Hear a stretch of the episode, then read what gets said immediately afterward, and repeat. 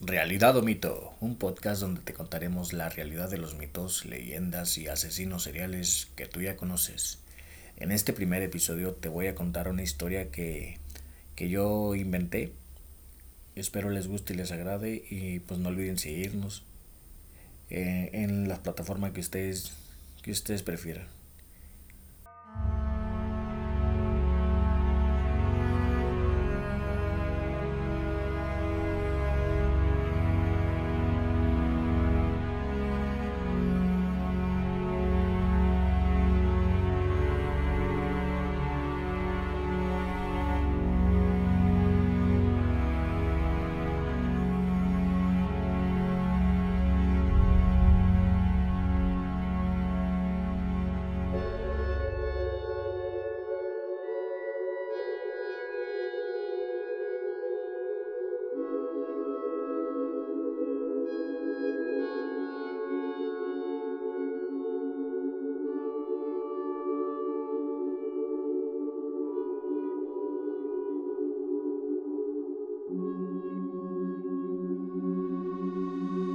Día lluvioso en este hermoso lugar llamado Real de 14.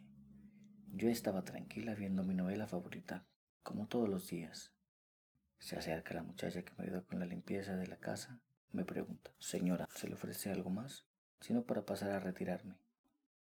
Ya ve que vivo lejos y casi no hay camiones para allá, para mi colonia. No te preocupes, le dije, ahorita yo te llevo. Solo ayúdame a preparar la cena. Normalmente la preparo yo, pero estaba tan emocionada que no quería levantarme del sillón. Ya después de cenar me dispuse de llevar a Josefina a su casa. En casi todo el camino no habló. Yo pensando que tal vez tenía planes y yo le detuve más tiempo y tal vez se molestó. Después de casi media, después de casi media hora de recorrido en carretera me dice, en esa curva se mete, después gira a la derecha y mi casa es una casa azul. Esa calle se ve demasiado oscura y peligrosa, le comenté.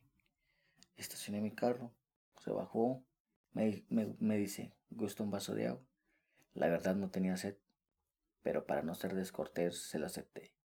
Esperé por más de diez minutos y Josefina no salía de su casa. Preocupada me bajo del carro, dejé las luces encendidas porque en verdad no se miraba nada. Al momento de bajarme del coche sentí un escalofrío espantoso y un olor a azufre horrible. Me acerqué, toqué el timbre, no salía nadie. Empujé la puerta y estaba abierta. Entré y entre más avanzaba, más olor a putrefacción olía. Traté de encender las luces y no funcionaban. Le grité a Josefina, pero no se, no se escuchaba ni se miraba. Ya cuando estaba a punto de salir, se encendieron las luces. Al voltear la, mirada hacia la puerta principal, entra un apuesto caballero demasiado guapo para ser verdad.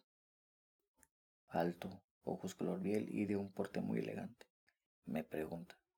Disculpe, ¿busca a alguien? Sí, estoy buscando a Josefina. Hace un rato la vine a dejar. Al comentarle eso, su mirada cambió totalmente. Se quedó pasmado. Me dijo, acompáñeme, por favor. Quiero mostrarle algo. Yo un poco nerviosa. Bueno, la verdad demasiado nerviosa, lo acompañé. Lo acompañé hacia la sala de su casa. Me senté y me puse a pensar y recordé que Josefina me había me había dicho que ella vivía sola con sus padres y era en grandes de edad. Al momento de querer levantarme del sillón, sentí que alguien me tapó la boca y nariz con un trapo como con alcohol. Perdí el conocimiento. Cuando desperté, estaba en un cuarto con paredes completamente blancas y acoginadas.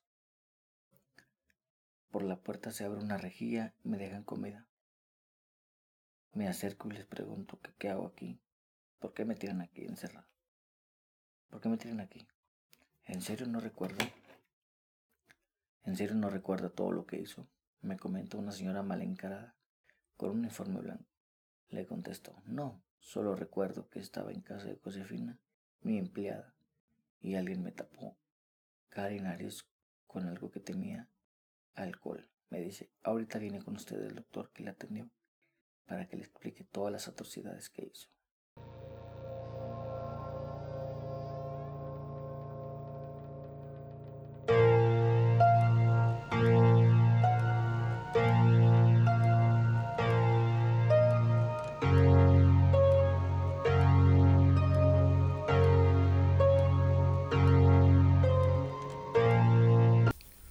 Si quieres saber el desenlace de esta pequeña historia, no olvides seguirnos y escucharnos en tu plataforma favorita. Como ya se los dije, mi nombre es Iván Ramírez y esto es Realidad o Mito.